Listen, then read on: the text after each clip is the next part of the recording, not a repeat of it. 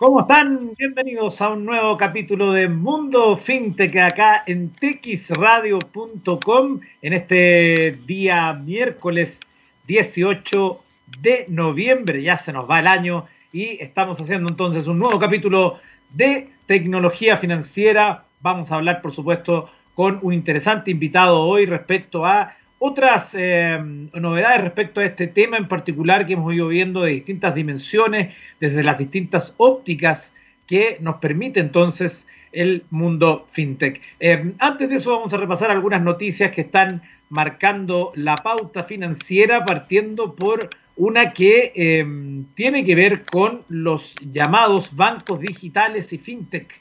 ¿Por qué son la excepción a la regla y lo nuevo que plantean para la economía que viene? Es lo que se pregunta hoy una nota de eprop.com y señala que el 2020 no será recordado como un año más, atravesado de lleno por una pandemia global. La crisis del coronavirus dejará grandes enseñanzas para todos los sectores, pero hay una industria que sacó chapa de figura estelar. Se trata del segmento fintech, que en el peor momento se posicionó como punto de apoyo fundamental para sostener la economía y acompañar el paso al mundo digital. Con más de 230 empresas afiliadas, el efecto bisagra que empujó por la coyuntura y aprovecharon estas compañías no deja de sorprender. Según el último informe de uso de dinero electrónico, en los primeros seis meses de cuarentena se consolidó la capacidad de respuesta para satisfacer las necesidades de pago con el mínimo contacto presencial récord de casi 40 millones de usuarios, más de 530 millones de transacciones mensuales, operaciones por 625 millones, facturación 20 puntos por encima de la inflación.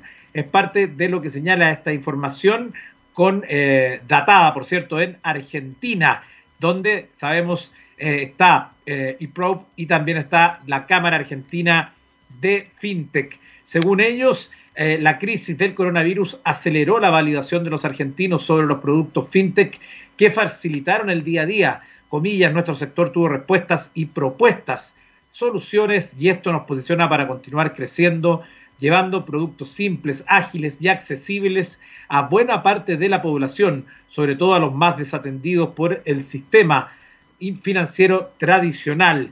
Entonces señalan en esta noticia, año movido, cierre clave, señala la relación del sector con el gobierno no comenzó de la mejor manera, denuncias a plataformas de préstamos, regulaciones apresuradas de algunos movimientos poco alentadores, como la pausa de la ley de economía del conocimiento y las trabas, prometían un 2020 complicado.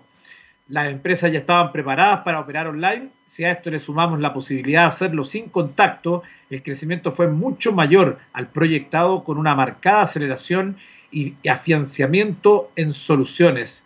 Y en esta misma línea, Ignacio Carballo, director de ecosistemas de programas FinTech en UCA, sostiene a IPRAP que la compañía tuvieron un papel admirable desde Mercado Pago, sosteniendo a las pymes con líneas de créditos hasta las firmas más pequeñas de préstamos al consumo que mantuvieron la financiación y otorgaron facilidades a sus clientes. Quiero leer dos cartas al director que hoy viene en el diario financiero, ya sabe, el diario financiero, que es mejor relacionado con el tema de la, eh, del mundo fintech. La primera dice así, regulación fintech 1 y las criptomonedas, se pregunta esta persona, Dice, las financieras deben ser la industria de servicios que menos se ha modernizado desde que nació Internet, en parte por lo complejo que es cambiar sistemas tan sensibles como aquellos que sostienen el dinero digital actual, y en parte porque históricamente este ha sido un sector altamente concentrado, donde la competencia sucede más a nivel de precios y propuestas de marca que a nivel de nuevos productos e innovación. Y en esta oportunidad le está aprovechando, la están aprovechando empresas fintech que con tecnología están resolviendo problemas resignados que nadie estaba atendiendo. Sin embargo, con estos nuevos modelos de negocio vienen nuevos riesgos. Por esto, la CMF sabiamente propuso un anteproyecto de ley que busca regular estas nuevas empresas. Sin embargo, la propuesta dejó afuera las plataformas de intermediación de criptomonedas, lo que me parece un error. Es poco usual que una empresa pida ser regulada, pero sucede que por las, para que las criptomonedas puedan florecer de manera sana con todos los beneficios que esto conllevaría, es necesario que esta incipiente industria cuente con garantías y exigencias. si la CMF busca aumentar la competencia de sus regulados al mismo tiempo que aplana la cancha. Para todos, creo que las empresas de criptomonedas debieran ser protagonistas en su visión, dice Guillermo Torrealba, fundador y CEO de Buda.com. Y en la misma línea, en otra carta al, carta al director en el mismo diario financiero, se llama FinTech 2, bienvenido avance. Y dice, señora directora, después de años en que hemos estado impulsando una legislación que regula el mercado de la fintech, la señal que da la Comisión para el Mercado Financiero es que lo que como empresas del rubro está, es lo que como empresas del rubro estábamos esperando. Con el anteproyecto hay un avance sustancial y concreto hacia las materias en que se deben progresar y se enmarca en un minuto clave para nuestro país en que la digitalización ha tenido un avance importante debido a la pandemia, ya ha provocado que muchas más personas utilicen este tipo de plataformas.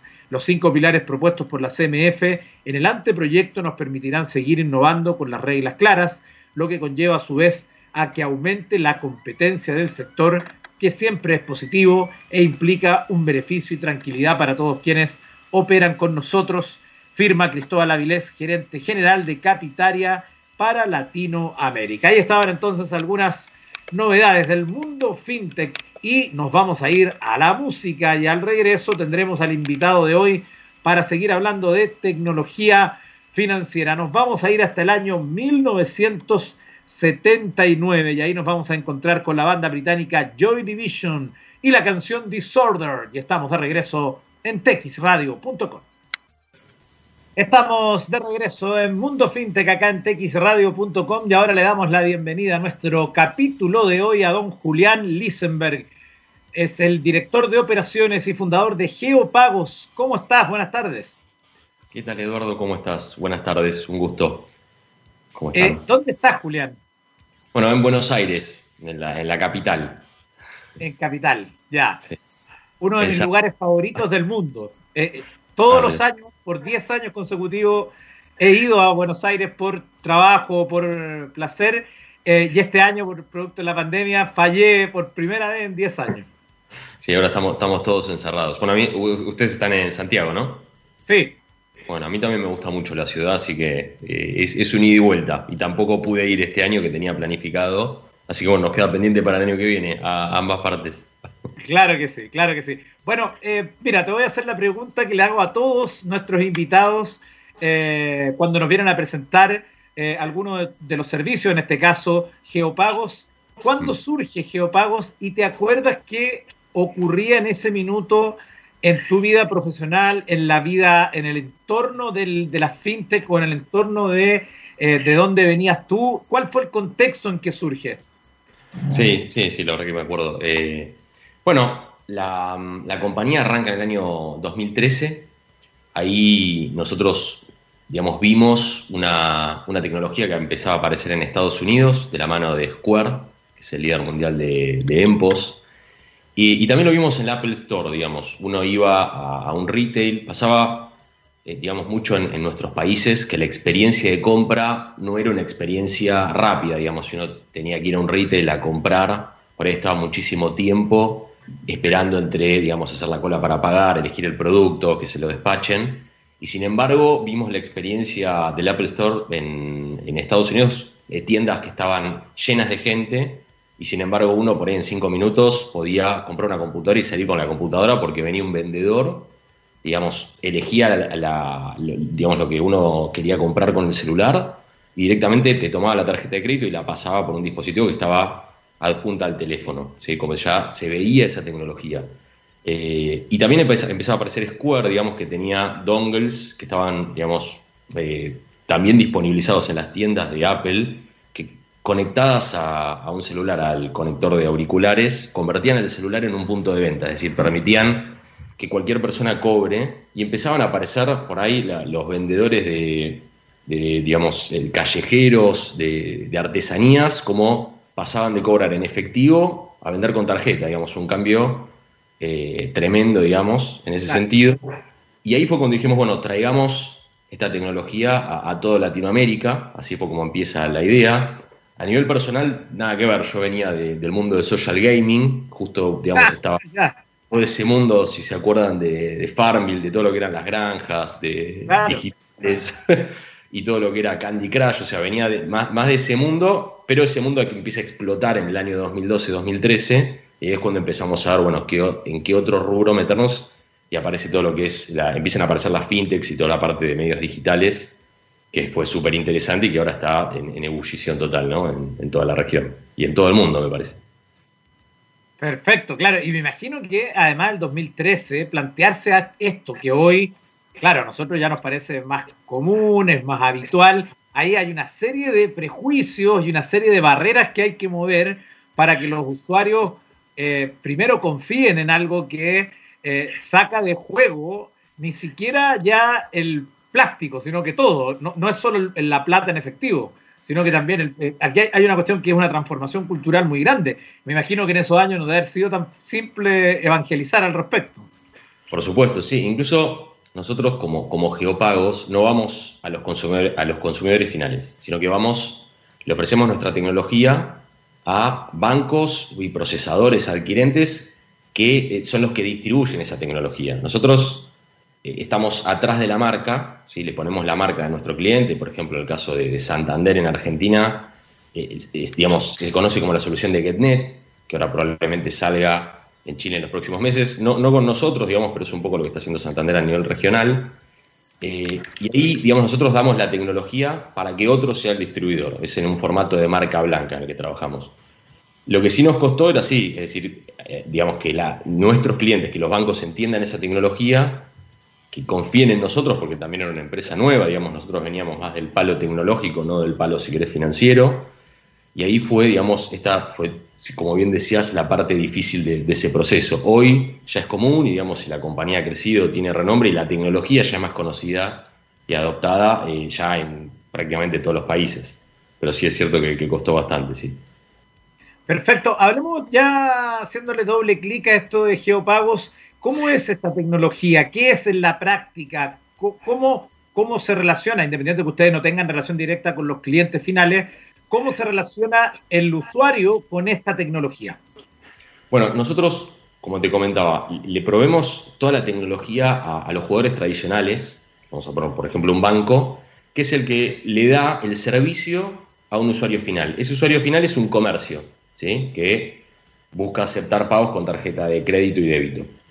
Entonces, e, en ese sentido le, proveemos aplicaciones móviles a un banco que no está acostumbrado a hacer esas aplicaciones móviles, sobre todo de aceptación de pagos. Sí, vemos que los bancos tienen home banking, eso obviamente hoy todos los bancos lo tienen, pero no soluciones para aceptar pagos. En ese sentido, le damos aplicaciones que contienen no solo para tomar un, monto, sino que también se la aplicación cuenta con un catálogo de productos, cuenta con todo el historial de transacciones, cuenta con la, posibilidad de darle al comercio eh, el manejo de múltiples vendedores vendiendo para el comercio, identificando qué vende cada uno, registrar todos los consumidores, digamos, todos los clientes del comercio, viendo qué compró cada uno para ir conociendo a sus clientes. Y es una, digamos, es una inteligencia que hasta hoy los puntos de venta no lo tienen. Cuando uno va a, comprar algo y, y, digamos, compra en un punto de venta tradicional, ese, ese hardware solo toma una transacción y a lo sumo puede hacer una devolución, pero no tiene ni un historial de transacciones, es decir, no, tiene inteligencia. Y ahora la posibilidad de, tener todo en un teléfono, que ya es, digamos, básicamente un smartphone, es, una computadora donde se puede meter una aplicación infinita, le podemos dar toda esa inteligencia y toda esa funcionalidad y valor agregado para que justamente empiecen a modernizarse todos los comercios y puedan tener, digamos, no solo la, la funcionalidad de cobrar, sino todo este set de funcionalidades que, proveemos. Y también, esta es la parte que, ve el usuario final. A nuestro cliente, al, banco, en este sentido, le damos toda la tecnología también para que el banco maneje todo el negocio, pueda configurar todas las reglas de negocio, cuánto, cuánto cobra de comisión, y pueda ver todo el mapa de, comercios y de transacciones que se están dando en, su, eh, en su negocio. Perfecto. Y dentro de esas alternativas me imagino que tienen distintos productos o eh, líneas de negocios al respecto. Sí, nosotros, eh, digamos, los principales, nuestros principales clientes son nuevos jugadores en el mundo de, aceptación de pagos.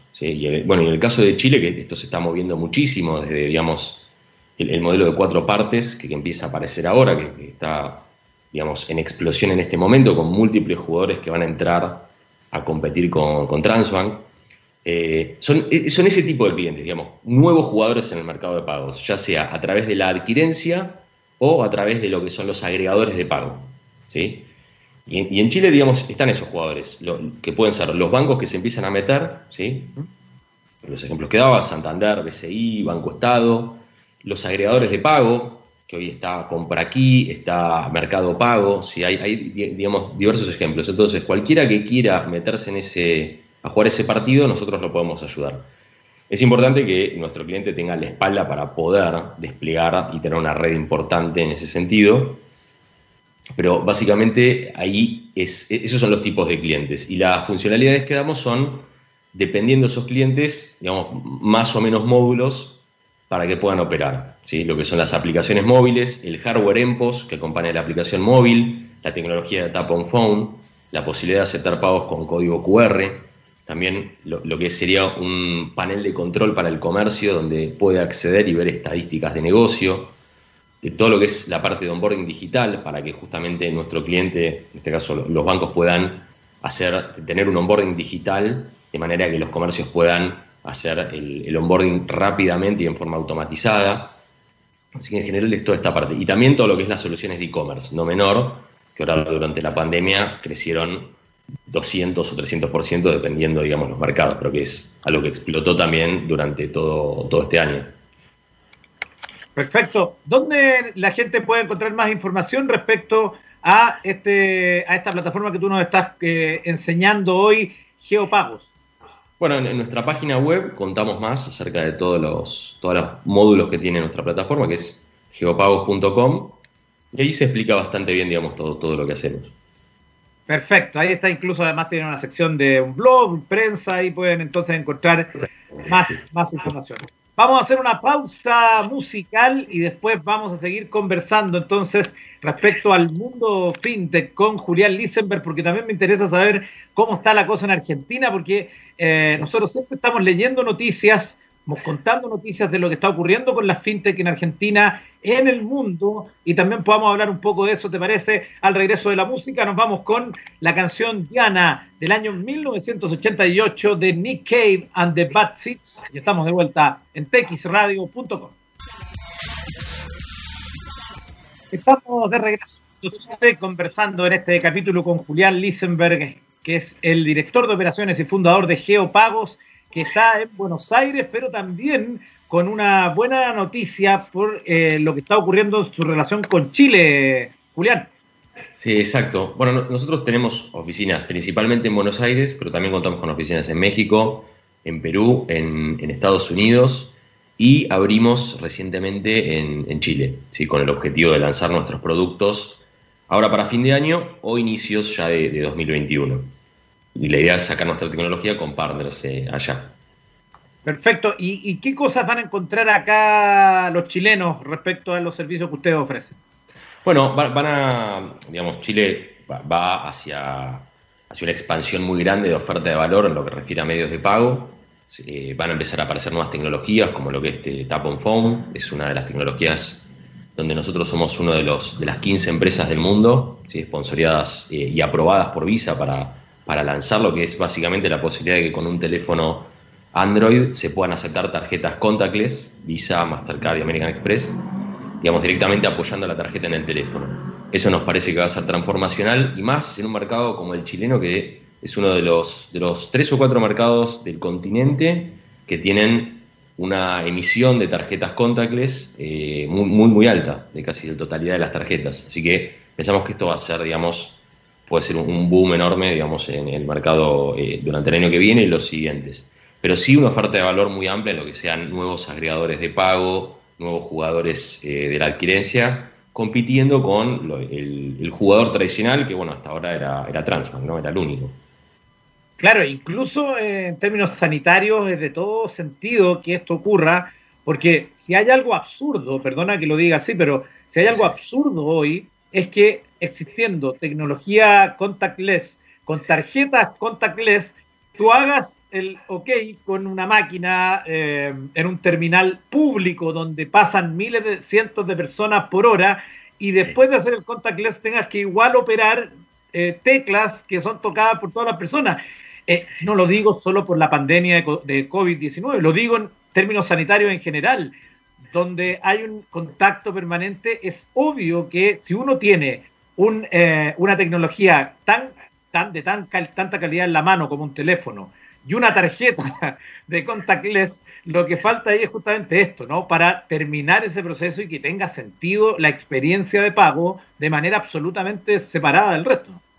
Sí, sí, digamos, la, me parece que la, pandemia nos deja una, enseñanza grande que es, bueno, no, es necesario el contacto y como bien decís, o sea, hoy es, digamos, algo fundamental evitar el contacto lo más que se pueda, tener la distancia, utilizar justamente medios de pago donde no tengamos que tocar las mismas cosas las personas, que se pueda acercar la tarjeta, la otra persona acerque el teléfono, pero que prácticamente no haya, no haya contacto y que nos quede para el futuro porque la pandemia va a terminar en algún momento, pero bueno, eh, es como decís bien, es algo donde va a ayudarnos a que haya no haya pandemias en el futuro y haya menos eh, enfermedades en general, sí, es un tema de higiene.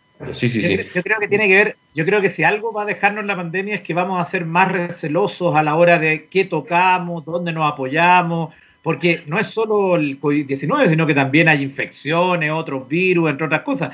Por lo tanto, probablemente esto sea una gran, gran solución para ese tipo de comportamiento en particular. Así que además tiene este efecto eh, colateral eh, muy, muy, muy positivo, así que los felicito por eso. Eh, me gustaría sobre el final, preguntarte también, ya lo mencionaba antes de la música, ¿cómo está el escenario fintech en Argentina? ¿Cómo está el mercado financiero en Argentina respecto a la llegada de nuevos actores? ¿Y cómo ves tú esa, esa situación allá que tampoco ha estado libre de algunos problemas? Sí, bueno, en Argentina se está dando eh, y se estuvo dando este último tiempo algo que no, creemos que se va a empezar a dar en Chile, que ya está comenzando, ya tenemos por ahí un, año un poco más de diferencia, donde los bancos empiezan justamente a tomar un rol muy importante en ofrecer soluciones de pago, ¿sí? meterse en este mundo de la adquirencia, que hasta ahora era solo dominada por uno o dos jugadores. En Argentina, digamos, los dos grandes jugadores eran First Data y, Prisma, uno representando Visa, otro Mastercard. Y en el caso de Chile hay uno solo, que, es Transbank, que eran las únicas ofertas de valor para aceptación de medios de pago. Y los bancos eran meros distribuidores de, esta, digamos, de, este servicio.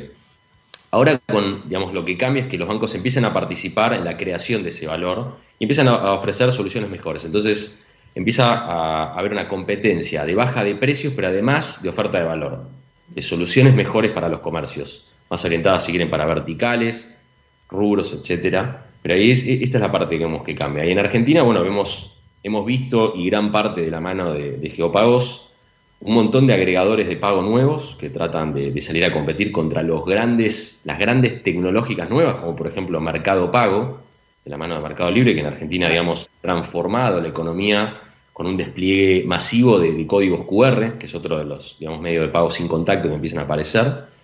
Eh, y que es algo que también Mercado Pago lo está empezando a hacer en otros mercados, uno es el chileno también, eh, y va a ser seguramente uno de los jugadores, ya lo es, digamos, lo va a seguir acrecentando, donde va a ser un, jugador muy relevante. Y vemos que los bancos bueno, van a empezar a, competir tanto con, las soluciones tradicionales como las, de, las que tenía Transbank, como también en estos nuevos agregadores de pago eh, que compitan entre sí, digamos, con otros bancos, con Mercado Pago, con Transbank, y que vayan a captar, si quieren, ese nuevo negocio para, ellos, que es aceptación de medios de pago en sí, que, que es, es la adquirencia. Perfecto, claro, efectivamente. Interesante también eh, eso que está ocurriendo. Acá en Chile estamos justo con un anteproyecto de lo que podría ser la regulación para las fintech, que me imagino ustedes también están observando con eh, interés, porque evidentemente el ecosistema es mundial. Pues aquí la gracia es que además las fintech se van eh, moviendo por los distintos países. Tú mismo hablabas de los lugares donde ya están presentes, por lo tanto, no es algo menor, digamos. Sí, sí, incluso lo que empieza a pasar es que las fintechs no están reguladas y los bancos sí, entonces también el banco está, si quieren, más eh, agarrado para hacer cosas nuevas, está más controlado. Las fintechs aprovechan ese espacio, estos son los, probablemente los, los agregadores de pago, pero justamente la regulación en algún punto tiene que empezar a equiparar. Estaba pasando eso en Argentina, tratan, digamos, cada vez hay más regulaciones que igualan, digamos, a los agregadores de pago con los adquirentes en lo que son la parte impositiva, las reglas de tasas, etcétera. Así que es algo que sí, que en Chile se va a ir dando cada vez más también de esta regulación y está tratar de, unificar y no darle ventajas a un jugador contra otro, ¿no? Claro, porque por ejemplo acá lo que hemos observado en los últimos meses, algo como novedoso en el mundo financiero, ha sido eh, el lanzamiento de la portabilidad financiera, que eh, evidentemente ha permitido eh, mejoras competitivas para los usuarios, pero lamentablemente por la falta de una regulación no incluyó las fintech que probablemente habrían hecho que esto fuera mucho más competitivo y mucho más beneficioso para las personas. Sí, sí, totalmente. O sea, la verdad que en ese sentido, por eso la regulación va, a ir ayudando a esta, esta unificación, pero también a, bueno, eh, para mí te va permitiendo, mientras no salga, que aparezcan estos jugadores nuevos que van encontrando justamente esos huecos donde no, donde no está regulado, ¿no? Es donde se van metiendo y donde van teniendo esa flexibilidad. flexibilidad Perfecto. Bueno, te queremos agradecer por este contacto desde Buenos Aires. Eh, Julián Lisenberg, director de operaciones y fundador de Geopagos, que nos contó de esta plataforma que además va a abrir oficinas en Chile, de esta nueva tecnología que también va a venir a revolucionar la forma en que pagamos. Así que súper buena entrevista. Muchas gracias, Julián, por el contacto. Bueno, muchísimas gracias, Eduardo. Les mando un saludo. Buenas tardes. Chao, que estén muy bien.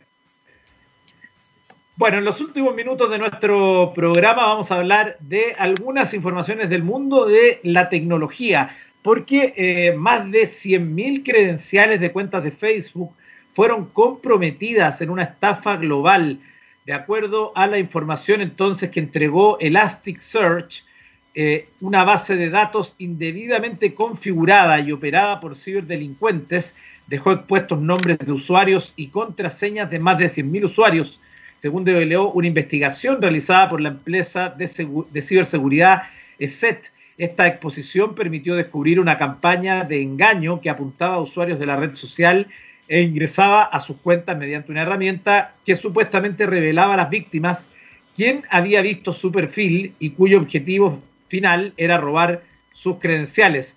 Si bien no se sabe exactamente cómo llegan las víctimas a estos sitios falsos, que prometen revelar quienes visitaron su perfil de Facebook, se encontraron 29 dominios que forman parte de una red de sitios utilizados con este fin. Estos incluían, por ejemplo, mensajes como tu perfil recibió 32 visitas en los últimos dos días, continúa para ver la lista. Luego, si la víctima hacía clic en un botón que dice abrir la lista, sería dirigido a una falsa página de inicio de Facebook y se solicitaría que ingrese sus credenciales de acceso a la plataforma. Una vez ingresadas, las credenciales son almacenadas en la base de datos, controlada por los atacantes para luego comenzar con la otra fase de la campaña maliciosa. Dos comentarios en las cuentas de las víctimas que contienen enlaces a sitios que forman parte de un esquema fraudulento operado por los cibercriminales. Estos sitios dirigían a las víctimas a distintos tipos de páginas de dudosa reputación y algunas legítimas la mezcla de sitios era una estrategia para evadir los mecanismos de detección y evitar ser bloqueados. Pero según los investigadores, el principal objetivo era dirigirse a las víctimas a, sitios en los que se invitaba a los usuarios a registrarse para acceder a una cuenta gratuita de trading de Bitcoin y depositar 250 euros para comenzar. En caso de realizar el depósito, el dinero iba a parar a manos de los cibercriminales. Entre los datos almacenados en esta instancia, Elasticsearch se identificaron nombre de usuario y contraseñas de entre 150.000 y 200.000 cuentas de Facebook, además de la dirección IP. Información de identificación personal de víctimas como dirección de correo, nombres o número de teléfono. Textos utilizados por los estafadores al momento de publicar comentarios en las cuentas comprometidas para dirigir a las víctimas a sitios maliciosos. Además, en esta nota que trae hoy Infobae se dice que en caso de sospechar de haber sido víctima de este u otro tipo de engaño, es fundamental cambiar la clave de acceso a Facebook, así como todos los otros sitios donde se emplea la misma contraseña. Es importante también activar el segundo factor de autenticación, señala la empresa de seguridad. También hay que recordar que nunca se debe ingresar datos confidenciales o credenciales de acceso si no se está seguro de estar en el sitio oficial aprovechamos de recomendar a los usuarios no utilizar la misma contraseña en más de un servicio para evitar dolores de cabeza teniendo que recordar cada una de las contraseñas utilizadas en cada cuenta o servicio. Recomendamos utilizar un gestor de contraseñas, dice Camilo Gutiérrez, jefe de laboratorio de investigación de SET Latinoamérica. También es importante mantener todos los sistemas operativos actualizados, así como contar con soluciones de seguridad confiables y estar informados sobre los engaños que se llevan a cabo para protegerse.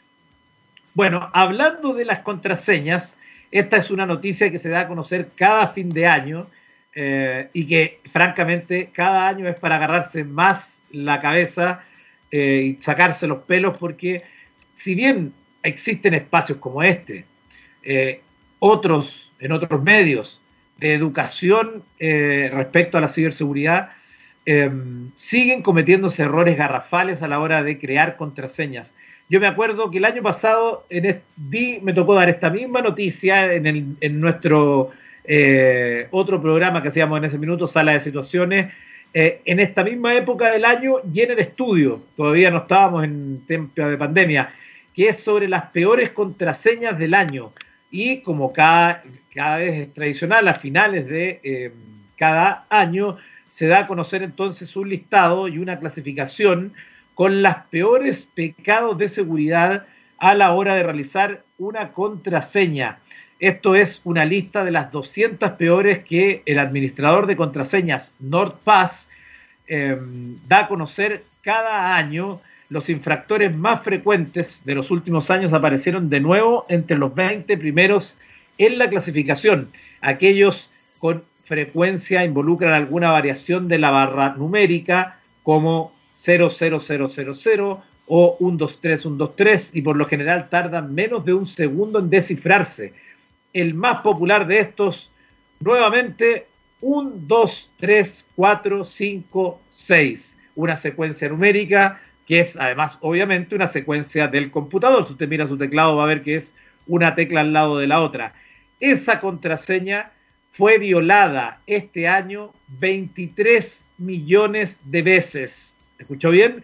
23 millones de veces fue violada una contraseña que es una de las primeras que los señores delincuentes intentan adivinar. Del mismo modo, cualquier combinación de letras de clave adyacente que pueda pensar que agrega seguridad adicional a tu cuenta, como QWERTY, UIOP, que es tomar desde la segunda línea del teclado la QWERTI, que es una clásica de siempre QWERTY, pero que ahora le están agregando las que vienen después, que son U, I, O, P. O sea, todas las letras de esa línea eh, también dan una falsa seguridad que no sirve de nada. O como por ejemplo la línea que está más abajo, que es A, S, D, F, G, H, J, K, L. Sin la ñ, porque la ñ no se acepta contraseñas. Eh, a continuación yo le voy a leer las 20 peores contraseñas de este 2020, es decir, las que más son evidentes de adivinar y las que más han sido violadas por los ciberdelincuentes. Número uno, ya lo dijimos, 1, 2, 3, 4, 5, 6. Número 2, 1, 2, 3, 4, 5, 6, 7, 8, 9. O sea, una contraseña de 6 dígitos, una contraseña de 8 dígitos. El tercer lugar es para Picture 1, o sea, como foto 1. El cuarto lugar para la peor contraseña es password, que significa contraseña. Eh, el quinto lugar es para 1, 2, 3, 4, 5, 6, 7, 8. El sexto lugar es para 1, 1, 1, 1, 1, o sea, 6 unos. El séptimo lugar es para 1, 2, 3, 1, 2, 3. El octavo lugar para 1, 2, 3, 4, 5.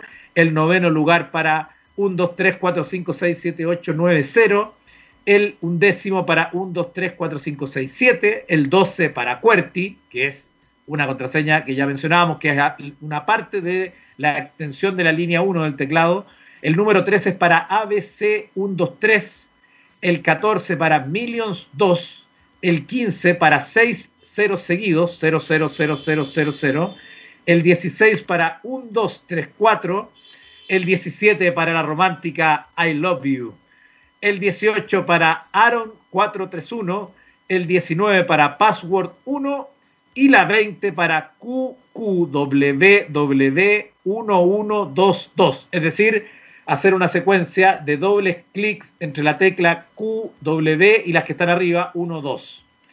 Em, además se señala por parte de NordPass que eh, la combinación de palabras y letras tardará entre unas tres horas en descifrarse, pero eso aún la hace especialmente débil, refiriéndose a Picture One, que es el número 3. Del mismo modo, incluso una contraseña que agregó una letra mayúscula como Millions 2, donde la M es mayúscula, aterrizó en su categoría de 12 principales y se puso más de 162 mil veces. La conclusión es que cualquier combinación de contraseña que sea fácil o memorable probablemente no sea la suficientemente fuerte para proteger tus datos, incluso si agregas un número, una letra mayúscula o un carácter especial. Las violaciones de datos van a suceder sin importar qué, pero asegurarse de que tus contraseñas sean complejas y únicas para que cada una de tus cuentas individuales pueda evitar que un mal actor utilice un inicio de sesión expuesto para acceder a tus datos en otro lugar. En última instancia, la forma más sencilla de hacerlo es utilizar un administrador de contraseñas, ya sea a través de un servicio de terceros como LastPass o OnePassword o algo como el llavero de iCloud de Apple. Además, habilita la autenticación de dos factores siempre que sea posible y tratar de utilizar formularios que no sean SMS, que pueden ser más débiles. Es parte de los consejos de NordPass para no caer en la trampa. Con esa información que es como para hacer el, este emoji de, eh, del caballero que se pega en la cabeza, así como que se tapa el ojo, nos vamos a despedir en este capítulo de Mundo FinTech. La invitación es a seguir en la sintonía de texradio.com y nos vamos con la canción Lit Me Up de Yes y nos volvemos a conectar el día viernes a las 3 de la tarde.